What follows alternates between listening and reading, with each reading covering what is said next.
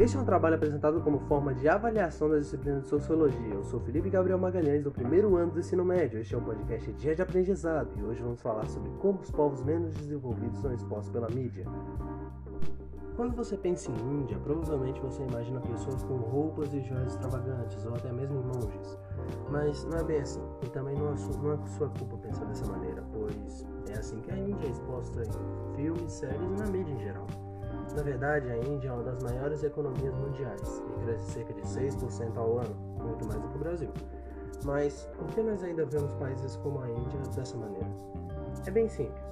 Os colonizadores jamais irão querer mostrar que foram ultrapassados pela própria colônia. E é por isso que países grandes continuam sendo vistos de maneira preconceituosa, assim como a Índia.